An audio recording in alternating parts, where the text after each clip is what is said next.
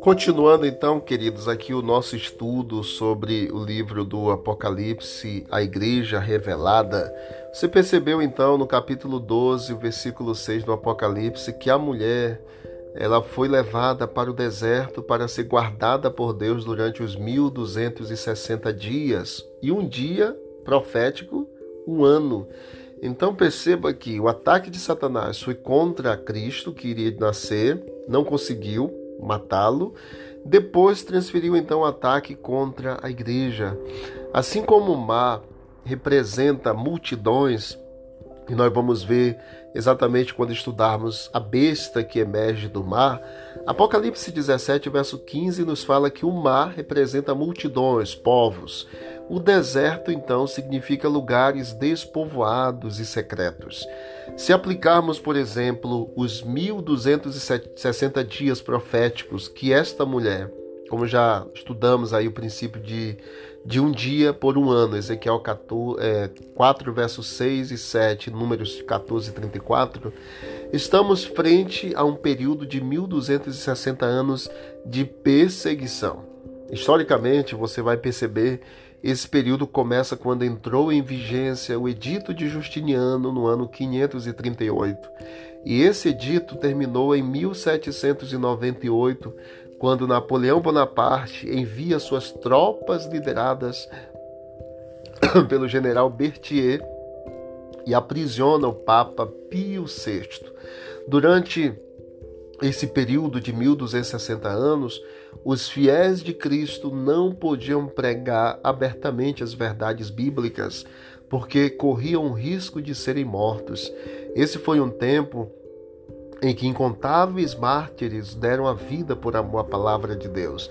Dentro desse período de 1260 anos está exatamente o período de 1517, que foi o período da Reforma Protestante, quando Martim Lutero pregou as tábuas com as 95 teses sobre a justificação pela fé, salvação só e unicamente exclusivamente pela fé em Cristo na, no castelo de Wittenberg, nas, na porta do castelo de Wittenberg, na Alemanha, dando início então a grande reforma protestante. Nesse período, nós tivemos aí de 538, na Boêmia, os valdenses, tivemos Jerônimo, na, na verdade, Jerônimo e Jan Hus os valdenses foram mais nos Alpes suíços, italianos. Nós tivemos também é, Wycliffe, tivemos também é, Martim Lutero, tantos outros reformadores e pessoas que foram fiéis à palavra de Deus, que foram perseguidas. E isso aqui, queridos, não é coisa da cabeça de um líder religioso. Pesquisa a história da Idade Média e a Inquisição. Pesquise. Faça esse exercício aí, pesquise na internet e, e digita lá no Google assim, instrumentos da Inquisição. Você vai ver inúmeros instrumentos de tortura que foram utilizados pela igreja contra aqueles que seguiam os princípios da palavra de Deus. A igreja da época não era igreja não eram as igrejas que temos hoje. A igreja só, só existia basicamente uma igreja mãe. Pesquisa, você vai ver, para que eu não fique falando e você fique depois até pensando que eu estou inventando coisas. Não pesquisa. Qual a igreja que perseguiu os cristãos na Idade Média? Qual a igreja que inquiriu contra os cristãos que guardavam a palavra de Deus, que obedeciam os mandamentos e guardavam o que estava na palavra? Veja, veja por seus próprios olhos, pesquise, vai ajudar muito você a fazer esse exercício de pesquisa, tá? Então, esse foi um período de perseguição contra a igreja porque Satanás não conseguiu matar Jesus, então queria destruir a igreja. Só que, queridos, é, quando esse período estava acontecendo, mesmo na perseguição, quanto mais cristãos eles matavam, tanto nesse período como no período histórico lá do início da igreja cristã ali, da segunda igreja que nós estudamos às sete, né? É, é, é Esmirna ali que houve período de perseguição do ano 100 até o ano 313. Nesse período, quanto mais matavam crentes cristãos, mais pessoas cristãs apareciam. Quanto mais matava um, era como se o sangue fosse como semente e mais germinava pessoas ali fiéis à palavra de Deus. Quais são as características desta igreja que é o povo né, que busca obedecer a palavra de Deus. Não, não quer dizer que todos os que estão com essa característica, ou os que não estão, estão perdidos, os que não têm e os que têm é, já estão salvos. Não, não é assim que funciona, queridos. Apocalipse capítulo 12, verso 17, fala de duas características para nós. Diz assim: o dragão ele irou-se contra a mulher e saiu para guerrear contra o restante da sua descendência. Primeiro, contra a mulher, igreja. Aliás, primeiro contra Cristo, né? Nascido da mulher. Depois contra a mulher, igreja. E depois contra nós, os restantes da sua descendência. Quais são esses?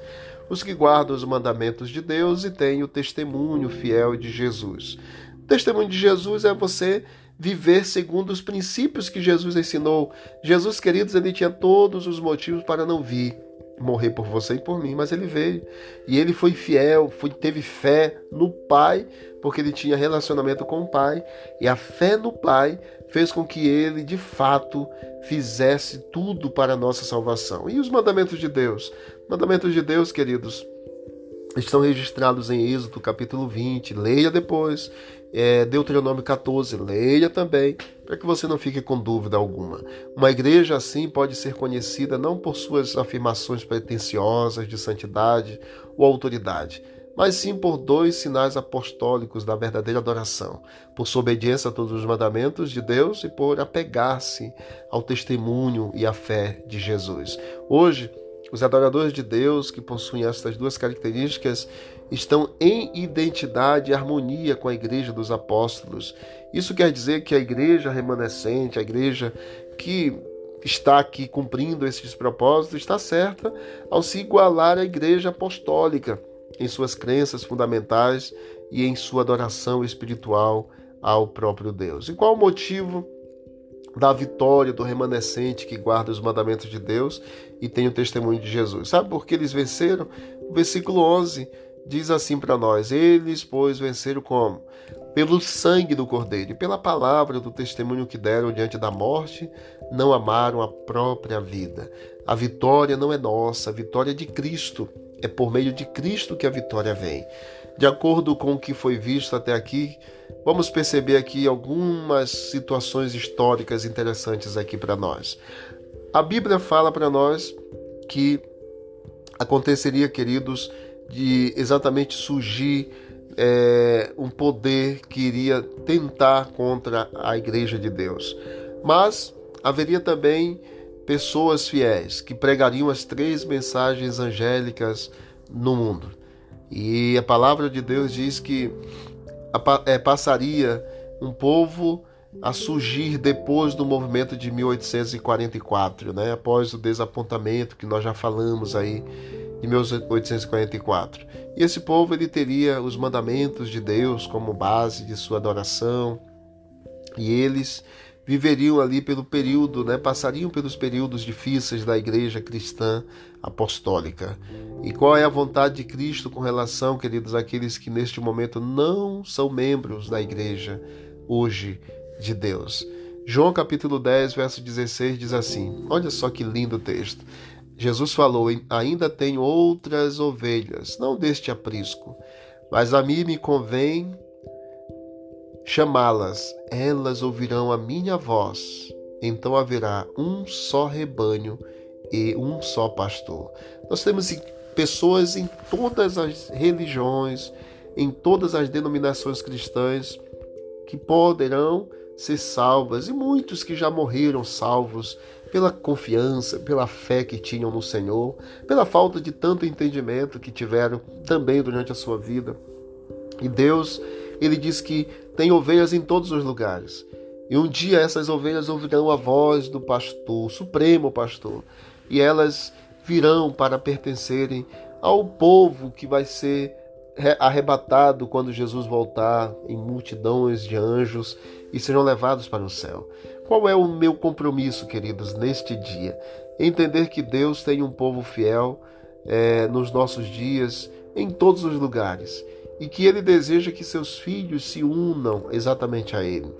Eu, eu quero me comprometer a ouvir o chamado de Jesus e a fazer parte da sua igreja, a pertencer ao povo que busca fazer a vontade de Deus, não com exclusivismo de salvação, mas porque A palavra de Deus é clara para cada um de nós.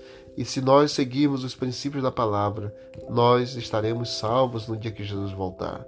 Você quer tomar essa decisão hoje? Se quer, ore comigo nesse momento. Senhor, abençoe esta pessoa que estudou esse assunto tão importante. Que esse assunto tenha trazido luz, salvação para ela e que ela comprometa, ó Deus, em fazer a tua vontade, em guardar os mandamentos, em ser parte desse povo que é o remanescente do Senhor nesse mundo. Salva, ó Deus, a todos nós, em nome de Jesus. Amém. Deus abençoe a todos e vamos que vamos para o alto e avante.